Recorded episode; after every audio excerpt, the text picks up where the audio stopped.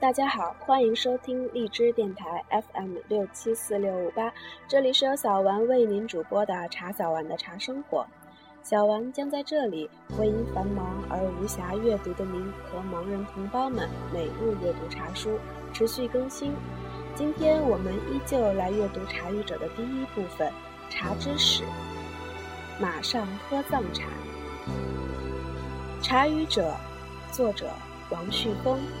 播者茶小丸，马上喝藏茶。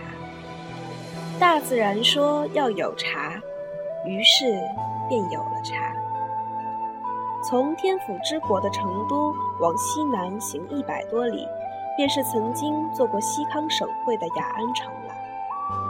与扬子江清水匹配成了一副对联的蒙山顶上茶的蒙山，就在雅安。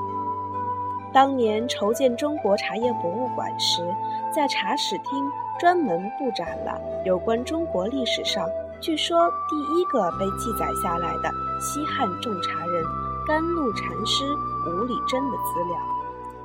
我也同时就背下了“仙茶七株，不生不灭，服之四两，极地成仙”的口诀。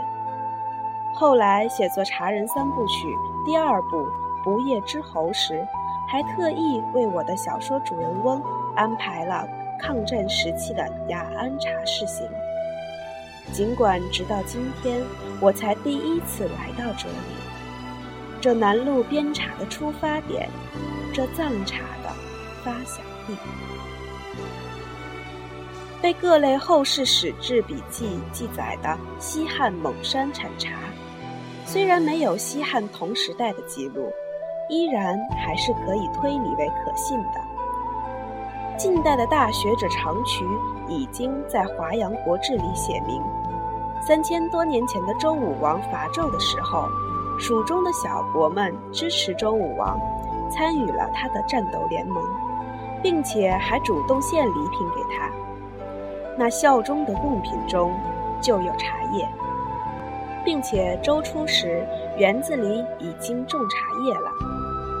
而宋人王相之在他的《与帝纪圣》中也曾明确说过：“西汉有僧从灵表来，以茶指蒙山。”这条史料带来的当地一些学者的质疑，因为在《晋书》和《唐国史补》当中已经都有本地茶叶的生长记录，后者还顺带着评价：“剑南有蒙顶石花，或小方。”或散芽，号为第一。这号为第一的茶，竟然有宋人解读，是从万里迢迢的南方灵表由一个僧人带来的。逻辑上好像是有点问题。我不因王相之是我八百年前的浙江老乡而为其立辩，也不因为二百卷的历史地理重要文献《与地纪圣》中。具有较高的历史与文学价值，就认定其中的这条史料定然确切。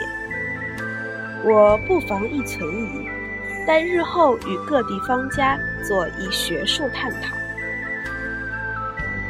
巴蜀本来就是茶的原产地，茶文化事项丰富，人工栽培茶于此地，我想亦不奇怪。